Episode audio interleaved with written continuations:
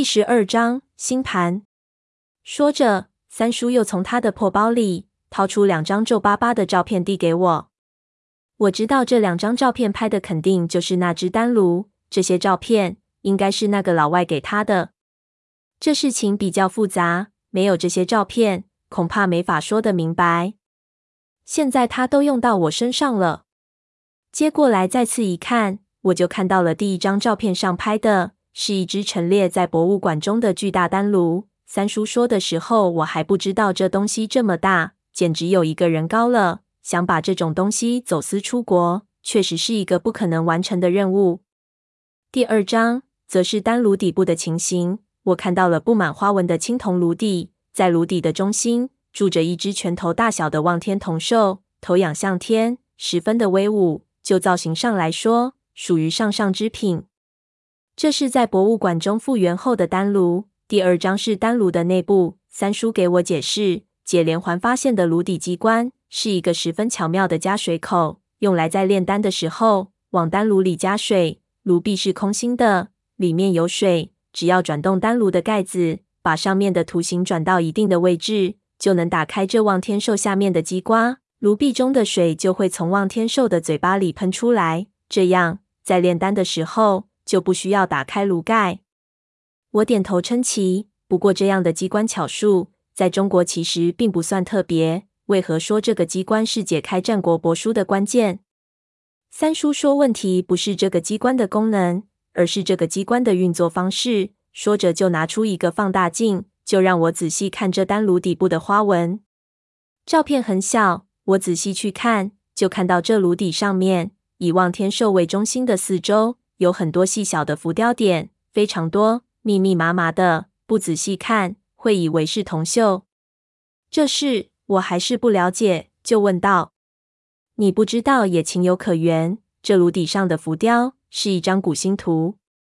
古星图，我愣了一下，就是标示天上星星位置的图。”三叔点头，然后拿了一张战国帛书翻译出来的图形照片给我对比。这是这个机关最巧妙的地方。炉底是一张古星图，当炉盖转动到正确的角度时，炉盖上这个图形上的曲线就会和炉底下的星图中的六颗星重合，机关就能打开。我一听，立即就想到了什么，随即一想就恍然大悟：两个图形可以重合。这么说，这战国帛书上的奇怪线条其实是一个星盘。三叔点头，没错。星盘是一种观星的工具，因为天上繁星数以万计，而且根据时间季节的变化而移动。每次观星要从如此多的星星中找出特定的那几颗十分困难，所以便有了星盘这种东西。一般都是根据星与星排列而连起的线条，只要将星盘上的北斗星对好，就能凭借罗盘和季节的刻度转动星盘。那些特定的线条会和自己寻找的那几颗星星重合。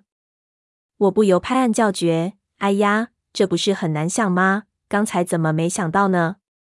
这也很合乎逻辑。战国时期的观星术已经非常发达了，而那个时代的人认为，天象运行代表着世间万物的运动，能够从中洞悉到一些天机。这些天机往往预示着国家的变更、重大的战争和灾变，一般是不能随意泄露的。铁面生将自己观察到的星图藏入帛书之内。也是可以说得通的。这星图同时又出现在丹炉上，也许是这种天象代表着什么特殊的含义，使得当时很多的人都注意到了。这也是非常有可能的事情。三叔就点头：“你小子有长进，说得很对。”这些东西运到美国之后，裘德考也立即发现了这个秘密。他和你一样，就想到观星术，这是一个很令人振奋的发现。可以说，在考古历史上还是第一次，裘德考又一次出了大名。然而，这时候他已经不在乎了，他已经完全沉迷到这考古的过程中去了。星盘圈出的星象是什么含义呢？从它被隐藏的这么严密来看，这星象显然预示什么非同小可的事情，不能被别人知道。他将这星图和星盘重叠之后，就从整个星图中找出了特定的那六颗星。合成了星象图，然后去查了古籍资料，想知道这星象图在观星术中代表的是什么意思。可是中国古代的星象学几乎是和风水同宗，复杂无比，甚至比风水还要深奥，几乎没有系统的资料。战国帛书上所隐藏的这份星图，预示着什么样的天机，完全无法查找。当时唯一解开这个秘密的方法，还是去找那些所谓的高人。但是这一次在美国就找不到了。于是裘德考再次拜托解连环去中国的民间寻访。然而这一次解连环没能完成任务。那个时代懂点周易风水的，都给打到牛棚里去；漏网的都战战兢兢，谁也不开口。打听起来也是偷偷摸摸，十分的不方便。这一找就找了两年时间，没有任何结果。同时，在美国的其他研究也都没有任何进展。万般无奈之下，裘德考又有突发奇想，他的注意力再次集中到了战国帛书上。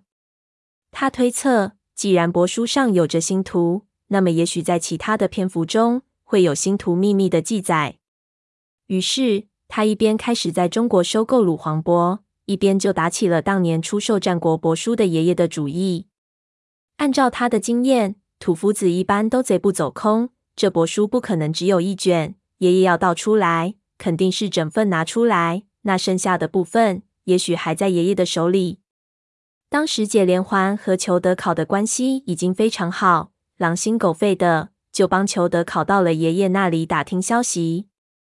可惜我爷爷口风很紧，什么也问不出来。无奈之下，解连环又来问三叔。当时三叔正对爷爷笔记里的记载感兴趣，酒一喝，话一多，就把爷爷当时盗出战国帛书的经过当故事全说了出去。听到这里，我就忍不住道：“三叔，感情那老外知道写诗古墓的事情，是你自己说出去的？”三叔就苦笑，摇头道。当时喝的确实多了，酒一过，我也想不起来和他说过这个。后来那老外和我说起，我才想起来，我这肠子都悔青了。我也陪他苦笑，这真是太有戏剧性了。不过话说来，当时裘德考选择解连环，也许早就知道了吴家和解家的关系，早就有了这一层的打算。这个老外行事之诡秘，实在是让人恐惧。当时裘德考得到消息之后，就有了重新盗掘写诗墓的打算。可惜解连环不会盗窦，而找其他人，他也找不到。当时中美关系开始回暖，他感觉局势会发生变化，就耐心等待了一段时间。果然让他等到了一个机会。他于是带着一批搞考古的人，迫不及待的回到了中国，开始策划这个行动。于是便有了之前三叔经历的事情。之后的事情。猜猜也能猜到了。那一晚，三叔逃出古墓之后，裘德考在第二天的下午也进入了古墓。不用说，这件事情最后变成了一场灾难。在他们打开棺底暗格的时候，飞出的王几乎杀光了当时在墓里的所有人。也亏得当时解连环找来的一个伙计相当机灵，就是他在最危险的时候拉爆了炸药，将内室完全炸塌了。当时在外室中的裘德考和解连环才得以保命，可惜他自己和一干人就全部被埋死在了古墓里。当时景象极度恐怖，亲眼目睹的裘德考受到了极大的打击，几乎精神失常。他对于中国几十年来的理解完全崩溃了。回到长沙之后，他立即返回了美国，大病了一场，几乎疯了过去。对于战国帛书的研究，也立即终止了。然而，我们知道这只是暂时的。一年之后，第二次海洋考古时代来临，命运的车轮开始在西沙的海面下越转越快。